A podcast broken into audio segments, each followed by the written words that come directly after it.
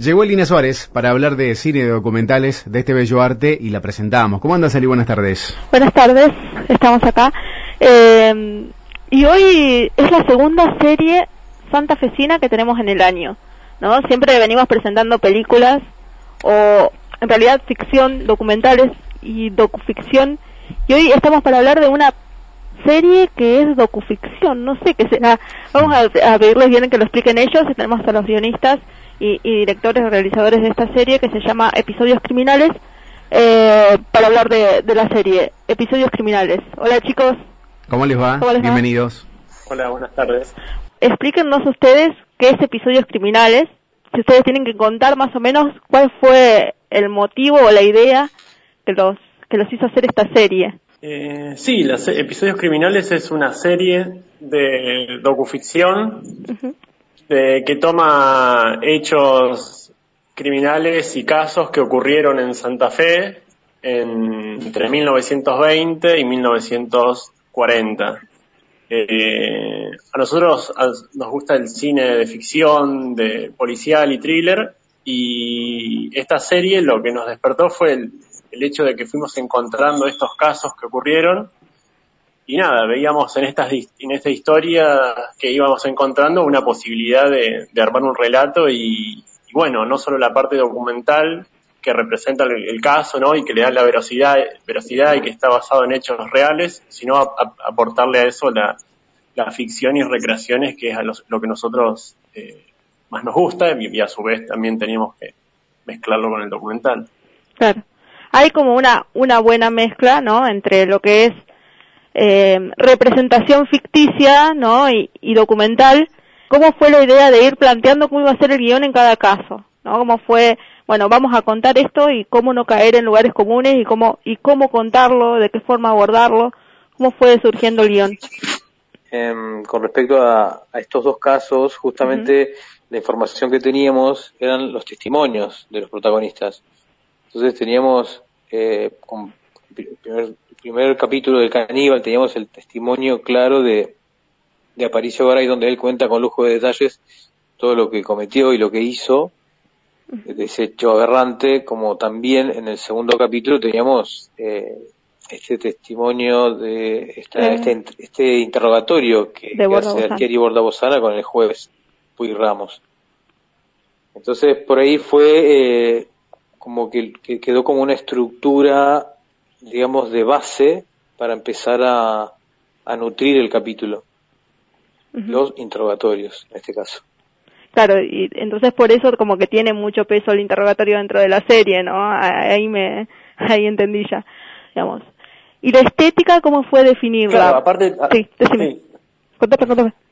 No, que aparte también, o sea, nosotros con los interrogatorios lo que hacemos es, eh, en realidad, por ejemplo, eso interrogatorios están totalmente atravesados por el punto de vista de ese protagonista uh -huh. que cuenta la historia según su percepción, ¿no? Porque el, el, el, capítulo, por ejemplo, el caníbal se llama el caníbal y el, la primera imagen que aparece es de un hombre con un machete, entonces uh -huh. ya se sabe quién es, digo, es, es, bastante evidente quién es el protagonista y, y el interrogatorio uh -huh. está todo basado en su punto de vista, o sea, lo que el espectador ve es lo que cuenta o lo que pensó ese protagonista entonces eso hace que atraviese todo como un punto de vista muy subjetivizado desde el personaje claro. que cuenta el punto de vista de su historia. Entonces eso por ahí nos interesaba, digo, porque si no es como que la historia la está contando un narrador omnisciente que nadie sabe quién es. Uh -huh. En cambio, en, con los interrogatorios, por ahí lo que intentamos es eso, es subjetivizar la historia y que la cuenten los protagonistas y bueno, en base a eso se estructura el relato. Claro. Ah, y, y, pensando también que fueron hechos eh, que sucedieron en los años 36 y 40, digamos.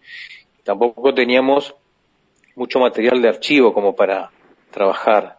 Teníamos archivo fílmico, teníamos algunas imágenes, fotografías y lo que salía en los diarios de la época.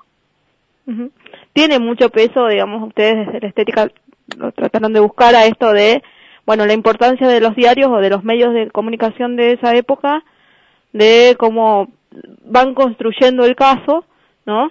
Y de también al mismo tiempo le da mucho peso a lo que, al no haber tanta investigación científica, ¿no? Como podemos decir hoy, policía científica, como que le da mucho peso también al papel de la policía, ¿no? Y al papel de los medios para construir la noticia, para construir el hecho. Aparte también lo que pasaba como, nada, un poco lo que pasaba en esos casos cuando se investigaba era un poco ensayo y error de los policías, porque no es que había una policía científica tan con tanta tecnología, entonces lo, llegaban a los hechos, veían lo que había en la escena y a partir de ahí trataban de reconstruir el caso. Eh, entonces eso hacía que los casos se tengan mucho tiempo hasta empezar a resolverse. Entonces había muchas crónicas y que por ahí se iban contradiciendo, ¿no? Entonces decían, bueno, pasó esto. Después a los días decían, no, en realidad esto no pasó y así. Entonces, e, esa crónica policial de los diarios era básicamente lo que había con la policía. No es que había una policía científica como pasaría hoy en día, por ejemplo. Entonces, eso le daba al relato un tipo de, narración de toda la construcción histórica de esos casos. Y aparte, a mí me interesó muchísimo porque ustedes, bueno, obviamente mezclan el documental y el documental está presente por el testimonio de especialistas, ¿no? O sea, sea eh, periodistas, eh, tienen antropólogos, digamos, y para construir también me pareció, digamos, un poco la esta historia que vos estás contando, que es cuál es o cómo fue progresando la investigación por parte de, la policía, digamos, ¿no? Cómo se fue dando, por ejemplo, las huellas digitales, cómo se fue dando eh, un montón de cosas que hoy en día usan la, la usa la policía científica, ¿no? Sí, y, el, y el poder de los medios también. también. Yo creo que, que, que los medios, los medios eh, inflan mucho este tipo de, noticias, sobre todo policiales, y ya se torna como novelístico. eh, ya era como esperar el, diario para, para ver qué pasó de nuevo en el caso. Eh, digo que hoy tampoco te digo que tienen las, las herramientas necesarias para, para resolver eh, casos policiales así, yo no sé, yo, yo me, me, veo, veo los noticieros y veo el caso de, este pobre chico Facundo y, la verdad que deja mucho que desear. La policía científica también. También. Digamos, más allá de todos los avances, digamos, es como que siempre queda un, un blanco o un vacío en la investigación, ¿no? Eso, ¿no? Y, y también al, manejo de, de la policía. ¿no? Como, ustedes en los casos un poco también hablan de eso, ¿no? De cómo, eh, por ejemplo, en el primer caso, el, el del caníbal, ¿no? Hay, hay como una, a mí me pareció hasta gracioso, de esto de que la policía lo aborde y, la misma policía lo, lo, lo capte, ¿no? Y, vestidos y camuflados, ¿no? como, como una especie de, de, de no sé, me, me, pareció hasta gracioso, ¿no? Como diciendo, como casi una, una escena hollywoodense, ¿viste? De policías encubiertos. Sí, parece, parece de película. Parece, película. Pero fue realmente lo, lo que pasó, digamos. Eh, según el, el, policía del caso fue el que lo, lo, venía investigando, lo venía siguiendo y, y es el que lo ve primero navegando eh, con un chico en su rancho, con en una canoa, perdón, con un chico. que primero lo ve eh, desde el río, lo ve al, a Aparicio Garay con un muchacho y después lo ve solo. Entonces ahí es cuando, al descubrir dónde, dónde el hombre está viviendo, dónde se maneja, abordan con otros dos este, policías encubiertos. El segundo caso que ustedes tratan eh, es en la localidad de Crucellas, que es acá nomás pegadito donde está la radio, que habla de el asesinato de toda una familia entera, que es la familia Bordabosana, cómo fue llegar, y, también en el otro caso también cómo es, recrear todo lo las escenas, ¿no? Llegar si llegaron a la localidad, el, acercarse a las locaciones de algún, de algún punto, digamos, de ir tomando una reconstrucción. ¿Cómo fue armar todo eso? Lo primero que hicimos, digo, en base a todo el material de archivo y toda la, cronología y la historia como la conocíamos, nosotros lo, lo, que primero hicimos fue para, para, en la ficción, buscar lugares similares para crear ese contexto, ¿no? Y, una, y, ahí, que era una casa, básicamente, lo que necesitábamos. Y ahí armamos toda nuestra puesta en escena. Después sí, eh, nosotros hay una parte del documental que son imágenes de los lugares donde efectivamente ocurrieron los, hechos, que ahí sí nos trasladamos al lugar, eh, empezamos a, a, filmar los, los, lugares y ahí bueno, ahí tuvimos, eh, pudimos encontrarnos con un, con un, con un familiar del caso que fue el que nos llegó hasta la casa y después llegar a la casa, eso fue muy importante para nosotros, digo, fue el hecho de poder filmar donde, donde ocurrió eso Para nosotros era como que estaba ahí presente en el lugar donde había ocurrido. Si bien nosotros lo que filmamos fue en otra locación, acá en Santa Fe, digo, por una cuestión de, de, de, estructura que tenía la serie que se tenía que filmar en locaciones eh, que teníamos disponible acá, la, cual representaban los sitios que, estábamos reconstruyendo. Entonces después cuando ir a los lugares reales a filmar ahí como estaba en la casa, eso fue impactante para nosotros y también tiene un peso muy importante en la historia porque el capítulo cierra con, con las imágenes de, después de que se ve toda la reconstrucción en una casa y toda la parte de ficción, el capítulo cierra con las imágenes del, del lugar real que, nada, tienen, tiene como una, una pregnancia y una fuerza cuando uno ve esas imágenes, se nota que ese lugar quedó en el tiempo desde, y se fue deteriorando, pero quedó así intacto desde, desde que pasó el caso. Exacto. Y a ver cuándo, o sea, ¿cuántos episodios tiene la serie? ¿O son estos dos o se van a ir sumando más? ¿Cuánto, cuál es la duración real de la serie? Ahora son cuatro. Cuatro. ¿Y nos puedes adelantar cuáles son? de 26 minutos. Ajá, ¿cuáles son los otros dos? Los nombres, aunque sea. Eh, ¿Los nombres de los casos que quedan? Sí. Sí. Uno es eh, el crimen en el juzgado de paz, es el tercer capítulo, que sucedió acá en Santa Fe en el año 27, eh, que también tuvimos que luchar con el tiempo, ¿no? Con la época. Para reconstruirla sobre eh, todo. Porque para reconstruir los lugares, sí, se, se firmó en juzgado federal de acá. Y bueno, y lo que eso implica también un trabajo de postproducción, quitar grafitis, quitar aires acondicionados, etcétera, quitar colectivos de fondo, antenas, edificios. También fue un trabajo de reconstrucción de, fotografías y de, y de material este filmico muy grande. Eh, y también con conseguir, como en este caso también los coches y autos de la época, eh, también fue un trabajo eh, muy, muy puntual. Eh, y el cuarto capítulo es Secuestro y muerte de Abel Ayerza. Mm. es, eso es, sucedió en, la ciudad de, cercana a Rosario. Eh, que también, también tiene mucho, mucho trabajo de, producción y de, de, vestuario, mm, sobre todo con, con fue, fue el capítulo donde más, más coches necesitamos también, porque el hecho ocurre en un camino entre dos autos de la época que se, se entrecruzan y bueno, hay como un enfrentamiento entre una banda y, y unos jóvenes que salían a pasear por ahí al cine. Y acá entra en juego la mafia, la, mafia eh, italiana también que se, que se conoció en esa época, la, el Rosario que le decían la Chicago, la Chicago Argentina. Argentina. Eh, exacto, y en esa época estaban los mafiosos sicilianos que se habían armado grupos eh, y secuestraban y hacían estragos también en la ciudad. Yo sé que en Santa Fe hay como una industria audiovisual que, que se viene gestando desde el colectivo Mucha Siesta, que también participa ustedes. Digamos, ¿cómo es hacer de Santa Fe para el resto? Eh, en Santa Fe, en Santa Fe, digamos, se viene trabajando fuerte de diferentes grupos de productoras independientes de Santa Fe que vienen trabajando hace más de, de 15 a 20 años. Digamos como que se viene trabajando mucho más y se ve en las calles mm. eh, gente con cámaras filmando o, los, en los alrededores.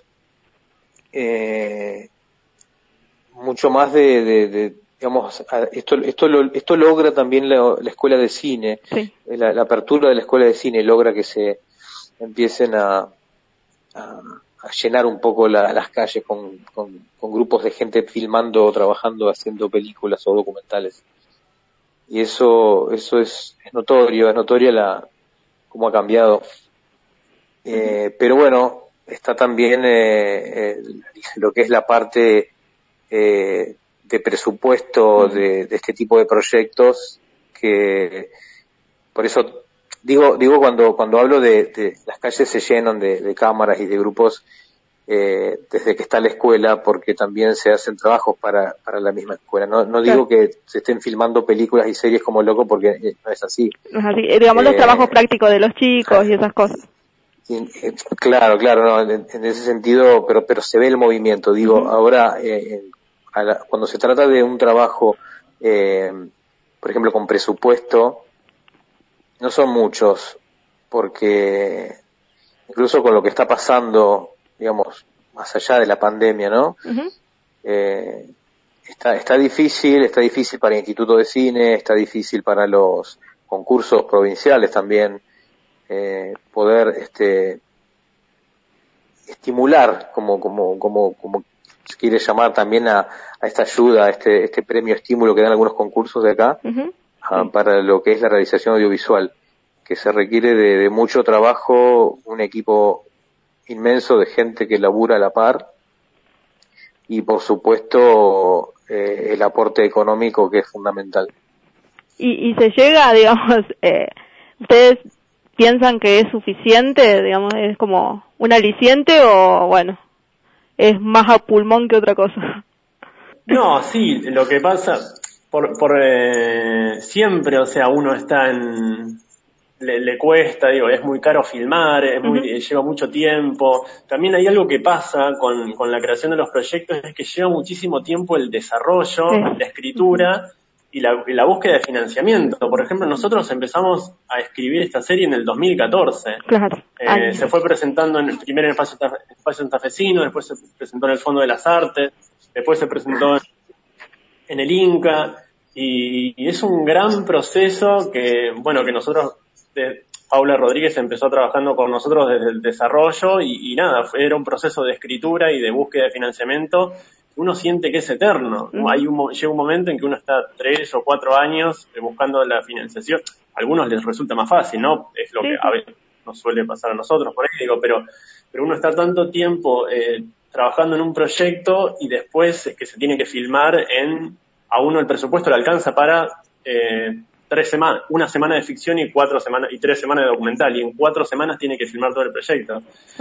Y también era, era una realidad que el proyecto era, era costoso y nosotros lo sabíamos y era, era, era nada, nos estábamos metiendo en esto porque tenía mucha ficción y tenía época eh, y era costoso y lo sabíamos y bueno, y, decidimos como, eh, nada, tratar de llevarlo a cabo igual, digo, sin, y nada, hubo un, un gran esfuerzo de todos para, para que se lleve a cabo. Pero en relación a la pregunta, no sé si te la estoy respondiendo, la pregunta que estás haciendo es que siempre, no sé, es, es, muy costoso, es muy costoso el cine, porque hay mucha gente que trabaja eh, y, y, casi nunca, digo, es muy difícil que uno tenga todo el presupuesto necesario para lograr filmar de la manera que quiere. Entonces tiene que ir adecuándose a, las condiciones eh, en que pueda llegar a filmar. Es lo que hacemos nosotros y tenemos que rebuscárnoslas para, para, para poder filmar y cada proyecto tiene, tiene su presupuesto y tiene sus complejidades y,